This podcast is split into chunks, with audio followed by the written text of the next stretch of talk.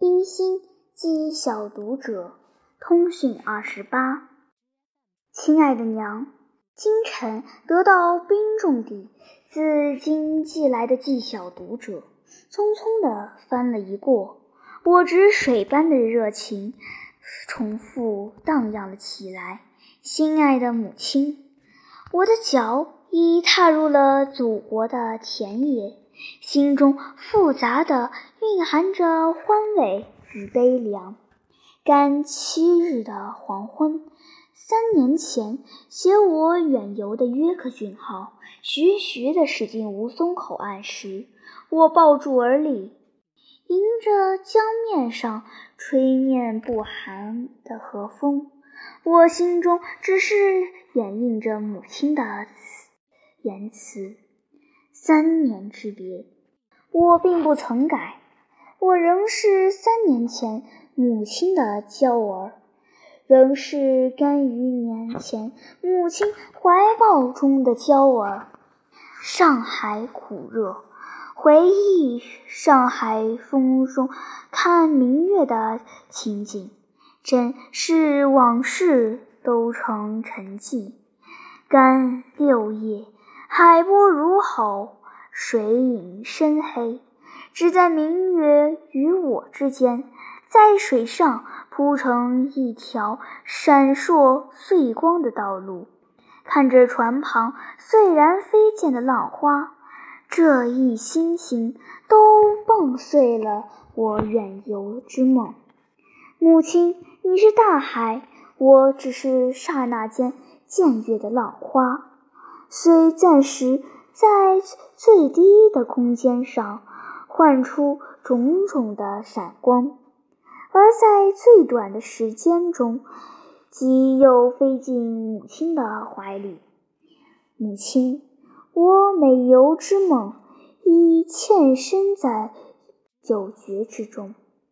祖国的海波，一声一声地洗涤了我心中各。哥的梦中人影，母亲，梦中人只是梦中人，除了你，谁是我永久的灵魂归宿？干七成，我未末即醒，望见了江上片片的祖国和帆影之后，我已不能再睡觉。我伏在圆窗上看。满月西落，紫光欲退，而东方天际的明霞已表明我已天光的消息。母亲，为了你，万里归来的女儿都觉得这些国外常常看见的残月朝晖，这时却都与我已。浓热的木恋的情谊，母亲，我只是一个山区海鸥的孩子，一个北方乡野的孩子。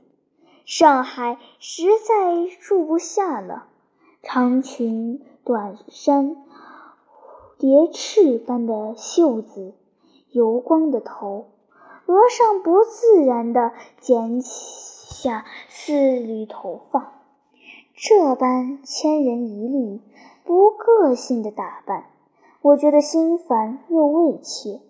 这里热得很，哥哥姊姊们都喜欢灌我酒。前晚喝的是大万香，还容易下咽。今夜是白玫瑰露，真把我吃碎了。匆匆的。走上楼来，或衣而卧。酒醒，已是中夜。明月正当着我的窗户，朦胧中记着已是离家已近，才免去那杨柳晓风残月的悲哀。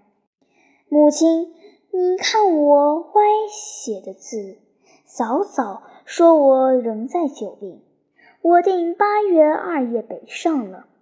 我爱母亲，我怕热，我不会吃酒，还是回。家好。